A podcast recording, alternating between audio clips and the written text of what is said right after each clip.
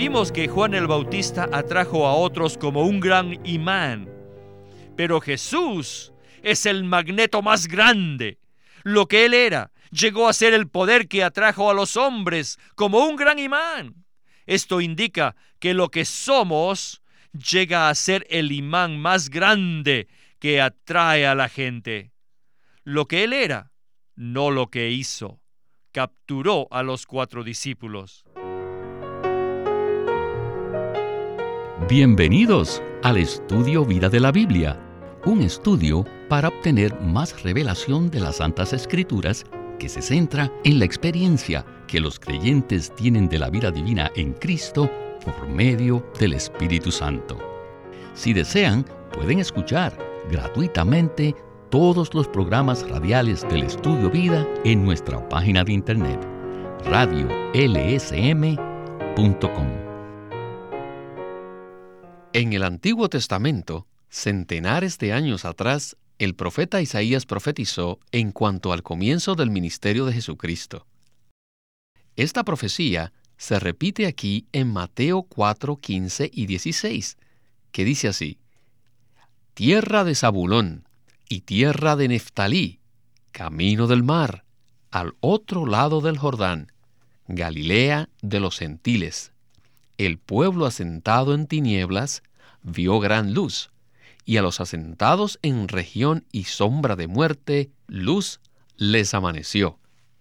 Cristo inició su ministerio en la tierra en Galilea, la cual era una región menospreciada.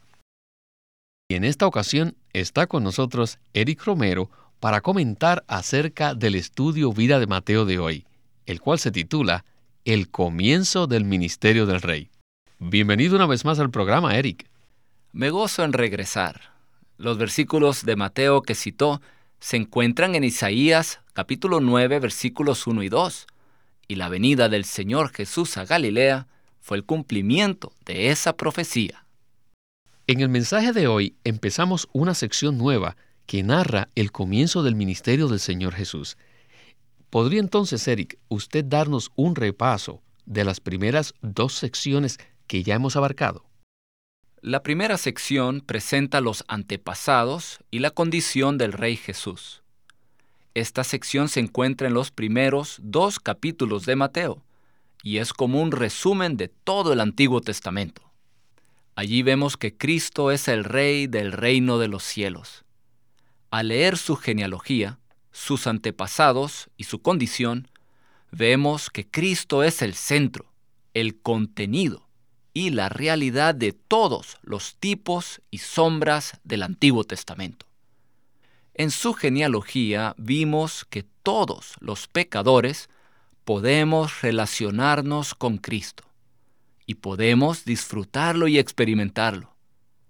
También vimos que todas las personas incluidas en su genealogía nos muestran distintos aspectos de nuestra experiencia. La segunda sección, del capítulo 3 al capítulo 4, versículo 11, presenta el ungimiento del rey e incluye la recomendación que recibe de Juan el Bautista.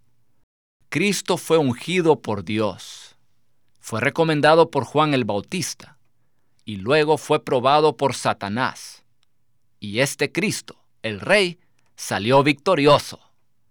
Solo la vida del Señor Jesucristo puede pasar todas las pruebas. Y estamos agradecidos que Él ahora vive en nosotros. Hoy empezaremos la tercera sección, que trata sobre el ministerio terrenal de Cristo. Hoy, en particular, veremos que el Señor Jesús empezó su ministerio en un lugar de mucho significado, puesto que tiene mucho que ver con la revelación neotestamentaria. Bueno, ahora comencemos el mensaje con Witness Lee. Ahora hemos llegado a una sección muy importante del libro. Que trata con el ministerio del rey.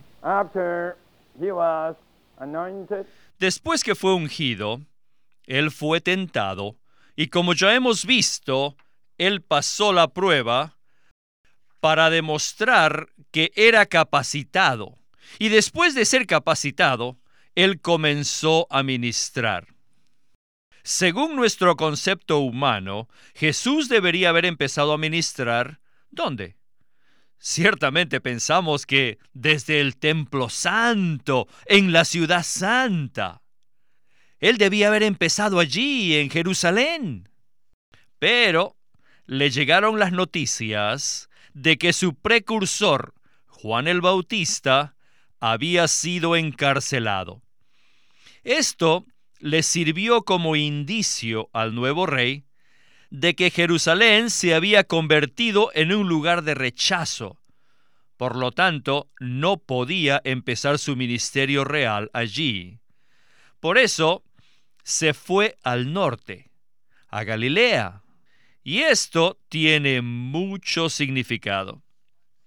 Con esto vemos que bajo el arreglo soberano de Dios, el medio ambiente correspondió con la economía de Dios, la que estaba a punto de tener un cambio completo de la vieja economía a la nueva.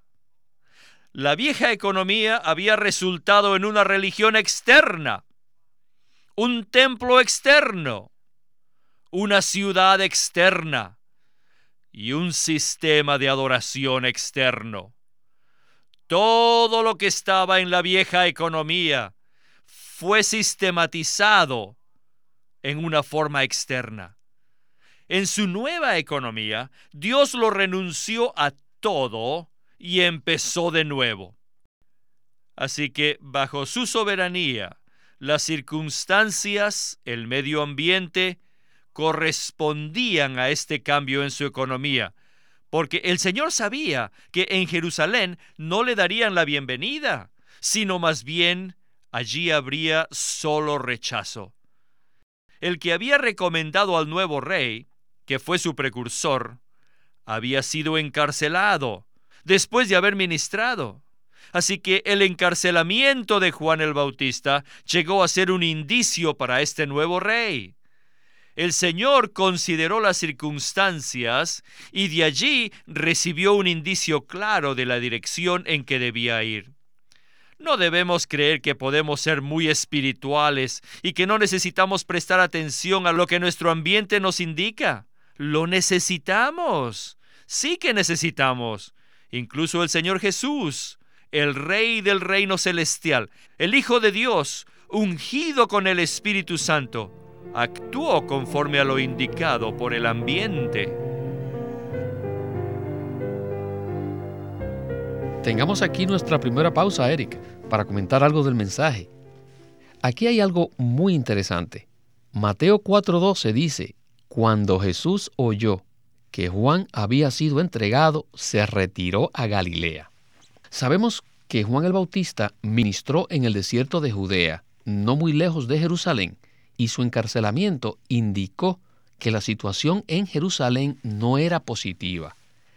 En este sentido, Eric, ¿nos podría usted explicar cómo el Señor Jesús fue afectado por el ambiente y la razón por la cual escogió empezar su ministerio en Galilea y no en Jerusalén? Para responderle quisiera mencionar dos puntos. El primero es que el Señor usa nuestras circunstancias para guiarnos, o sea, Muchas veces el Señor usa las circunstancias que nos rodean para mostrarnos su voluntad y guiarnos, dirigirnos a donde Él quiere que vayamos. Cuando el Señor Jesús oyó que Juan había sido encarcelado, Él se retiró, se fue a Galilea. El encarcelamiento de Juan fue un indicio claro en el entorno de la dirección en que el rey debía ir ya que Jerusalén había rechazado a aquel que había recomendado al nuevo rey, era obvio que no le daría la bienvenida a Jesús. El rey ungido actuó conforme a lo indicado por el entorno, y al retirarse a Galilea cumplió la profecía en Isaías 9, donde dice que empezaría su ministerio en Galilea. Quisiera que ahora prestemos atención al segundo punto. Cuando Juan el Bautista recomendó al rey Jesús, de hecho ese fue el comienzo del Evangelio de Dios. el cual cambiaría la era de las sombras y tipos a Cristo, quien es la realidad. Y en la geografía de los dos lugares se ve ese gran contraste. Jerusalén está llena de religión, con muchas formas externos y ritos. Pero en Galilea todo está muy puro, muy natural, el aire ahí está limpio, fresco. Juan el Bautista no servía en el templo santo, sino en el desierto. No comía la dieta sacerdotal, sino que comía langostas y miel silvestre. Él no usó el lino fino sacerdotal, sino que usaba un vestido de pelo de camellos.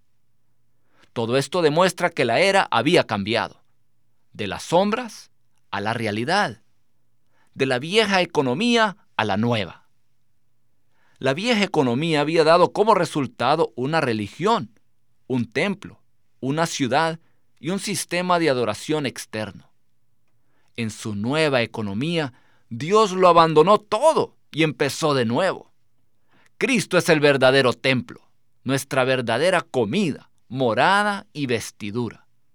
Cristo es la realidad de todas las figuras y tipos del Antiguo Testamento. Ahora nuestro centro es Cristo. Por tanto, debemos ir en pos de Él y tomarlo a Él en todo. En la siguiente sección veremos cómo el Señor Jesús comienza su ministerio en Galilea, fuera de Jerusalén, y examinaremos el efecto que su ministerio tuvo. Adelante con el mensaje. El Señor Jesús cumplió la profecía de Isaías 9, 1 y 2, In Isaiah, donde dice, tierra de Zabulón y la tierra de Naftalí, pues al fin llenará de gloria el camino del mar, de aquel lado del Jordán, en Galilea de los gentiles. El pueblo que andaba en tinieblas vio gran luz.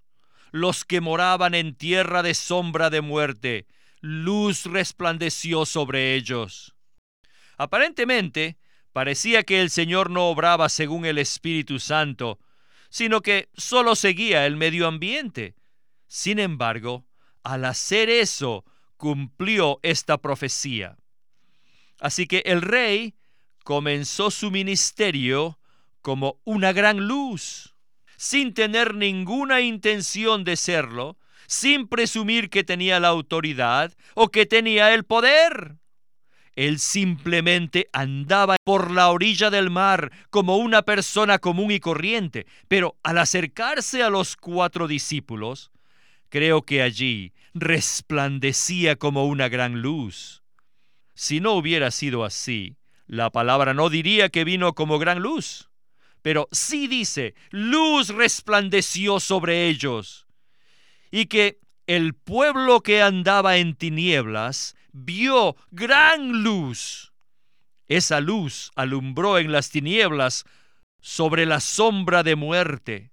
Debemos creer que a ese punto esta luz resplandeció sobre todos ellos, sobre Pedro, Andrés, Jacobo y Juan. El Señor Jesús contenía algo que los atrajo. Vimos que Juan el Bautista atrajo a otros como un gran imán, pero Jesús es el magneto más grande. Lo que Él era llegó a ser el poder que atrajo a los hombres como un gran imán.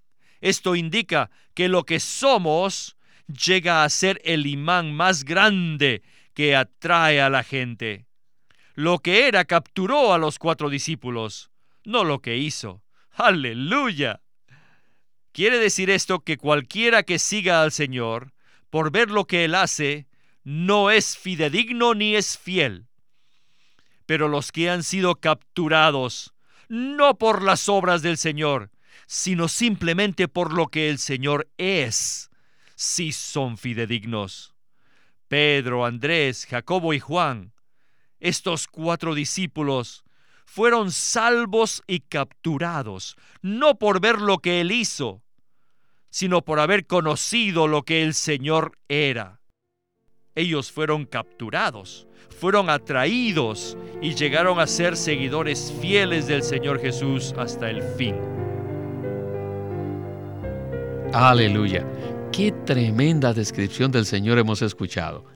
El Señor se apareció a los discípulos como una gran luz y simplemente les dijo, venid en pos de mí y os haré pescadores de hombres. Y esto es todo lo que les dijo. No hizo ninguna obra grandiosa para cautivarlos. Su sola presencia los capturó. ¿No es así, Eric? Sí, y vemos qué persona tan atractiva él era. No hizo nada milagroso para atraerlos. Aquí hay un punto interesante, y me recuerda de lo que dice Juan, capítulo 2, versículos 23 y 24. Quisiera leérselos.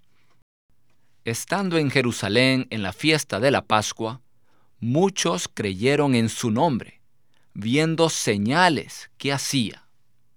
Pero Jesús mismo no se fiaba de ellos, porque conocía a todos, y no tenía necesidad de que nadie le diese testimonio del hombre, pues él sabía lo que había en el hombre.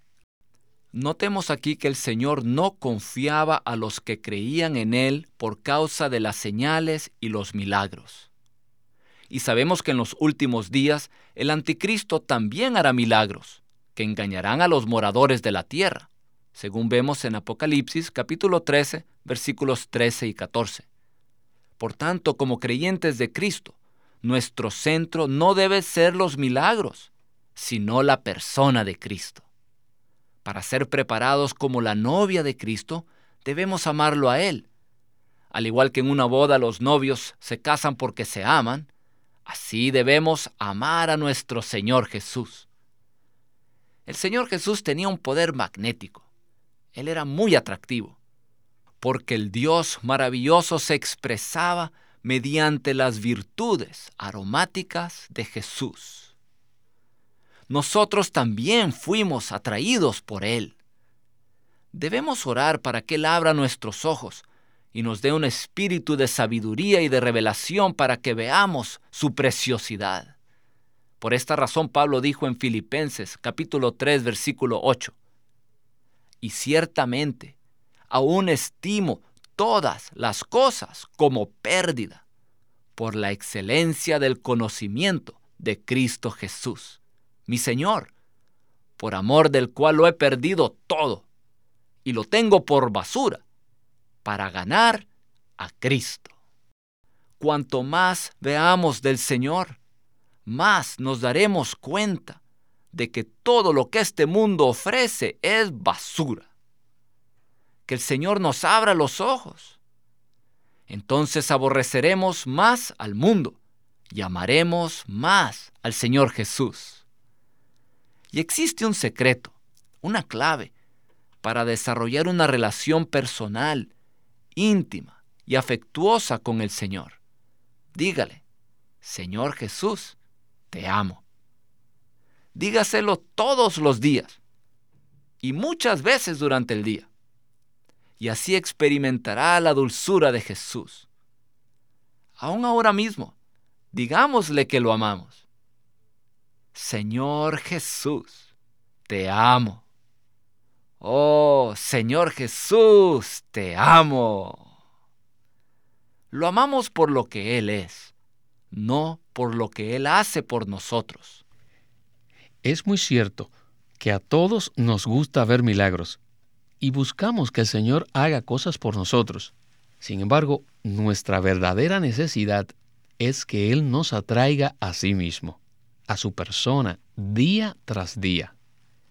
Estos cuatro discípulos que el Señor atrajo a sí mismo se quedaron con Él hasta el final. Otros que siguieron a Jesús por los milagros que hacía se apartaron cuando tuvieron dificultades, pero los que fueron atraídos por su persona se quedaron con Él y lo siguieron fielmente.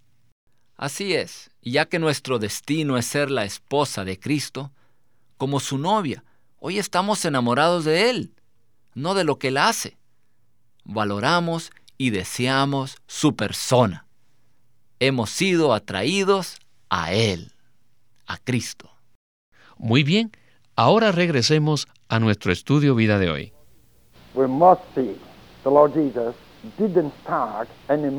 Ahora Hay que ver que el Señor Jesús no empezó ningún movimiento, He didn't start any revolution. ni tampoco una revolución. Él simplemente atrajo a sus discípulos y luego extendió su ministerio al viajar por toda Galilea. Él viajó por toda Galilea, enseñando en las sinagogas y proclamando el Evangelio del reino. Además, sanaba toda enfermedad y curaba a todos los endemoniados. Él hizo estas cuatro cosas. Viajó mucho, predicó, enseñó y sanó. En la obra evangélica hoy en día, nosotros también tenemos que hacer esto. Viajar, predicar, enseñar y sanar. Este fue el cimiento puesto para que se estableciera el reino de los cielos. El reino de los cielos fue fundado de esta manera, de manera absolutamente diferente a la del mundo. No inició un movimiento político, ni tampoco formó un partido político. ¿Verdad? Este es el camino que tenemos que seguir. No debemos seguir el camino de la política. El Señor Jesús, para comenzar, fue a Galilea de los gentiles, una región despreciada, para establecer su reino allí. Imagínense eso. Ningún líder del mundo haría esto. Todos los líderes del mundo irían a Jerusalén. Pero este rey celestial no hizo eso.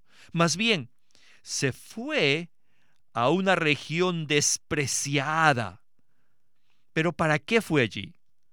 Solamente para ser una gran luz, para resplandecer sobre la gente. Debemos seguir el camino del Señor, el camino de resplandecer sobre la gente. Debemos infundir a la gente con lo que hemos sido constituidos de Él. Y después tenemos que viajar, tenemos que predicar, tenemos que enseñar y tenemos que sanar. Eric, el Señor Jesús se retiró a una región menospreciada para comenzar su ministerio e hizo estas cuatro cosas. Viajó, predicó, enseñó y sanó. Él no tenía ningún interés de comenzar un movimiento político, ni de ser un líder religioso. ¿No es acaso esto un ejemplo para nosotros? Creo que sí. No debemos empezar ningún movimiento. Es fácil que la gente participe en un movimiento por causa de Cristo, sin tener contacto directo con el Señor mismo. Pero lo que deseamos es ser uno con Cristo, de modo que ministremos la persona de Cristo en otros al viajar, predicar, enseñar y sanar.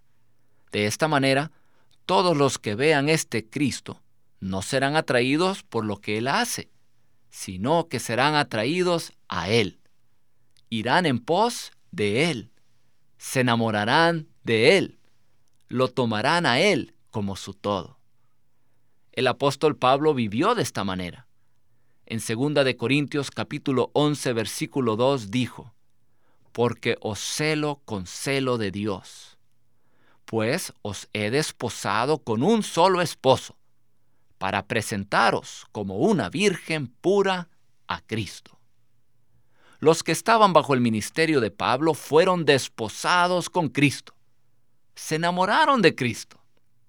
Aquí tenemos una prueba para nosotros. Si estamos bajo el ministerio neotestamentario genuino, seremos infundidos de Cristo de manera que lo apreciaremos por lo que Él es, no por lo que Él hace. Valoraremos a Cristo, lo amaremos y le diremos, Señor Jesús, te amo. Agradezco al Señor que bajo este ministerio nuestro amor por el Señor ha aumentado y hemos sido atraídos más y más a Él. Y de hecho, un tema central de la Biblia es el romance entre Dios, el novio, y su pueblo redimido, la novia.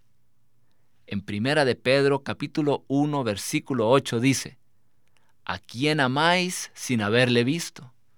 ¿En quién creyendo, aunque ahora no le veáis, os alegráis con gozo inefable y colmado de gloria.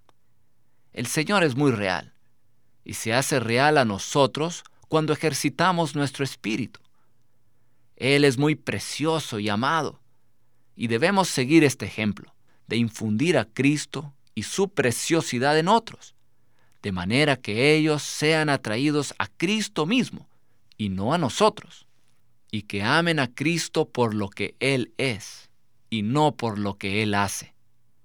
Otro versículo, 2 de Corintios, capítulo 4, versículo 5 dice, porque no nos predicamos a nosotros mismos, sino a Cristo Jesús como Señor. Cuando impartimos a Cristo en otros, Él los atrae a sí mismo. Debemos recibirlo a Él como el Señor en nuestras vidas y el todo para nosotros. Amén. Al escuchar la descripción del Señor Jesús, cuando se apareció y atrajo a sus discípulos, me recordé que también nosotros hemos sido atraídos a Él y cada día lo amamos más. Y esperamos que nuestros radioescuchas también hayan sido atraídos al Señor Jesús y que se enfoquen en Él y se centren en su maravillosa persona. Eric, muchísimas gracias por haber estado con nosotros en esta ocasión y esperamos su regreso muy pronto. Muchas gracias por invitarme.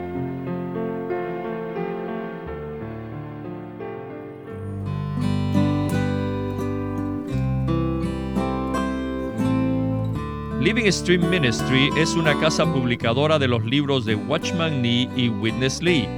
Y queremos decirles que entre ellos hay uno titulado Sentaos, andad y estad firmes en el cual Watchman Nee abre la epístola a los Efesios exponiendo tres palabras claves, sentarse, andar y estar firmes. Estas palabras presentan la realidad de nuestra vida en Cristo en unión con Él en el más alto cielo y la práctica de cómo esta vida celestial se puede vivir acá en la tierra. Este libro se titula Sentaos, andad y estad firmes y Living Stream Ministry lo presenta ahora como un libro en audio Sentaos, andad y estad firmes por Watchman Nee.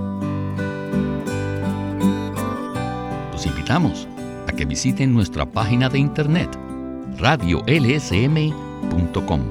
Allí podrán escuchar gratuitamente todos los programas radiales del Estudio Vida. Una vez más, radiolsm.com o llámenos a nuestro teléfono gratuito 1-800-810-1149. 1-800-810-1149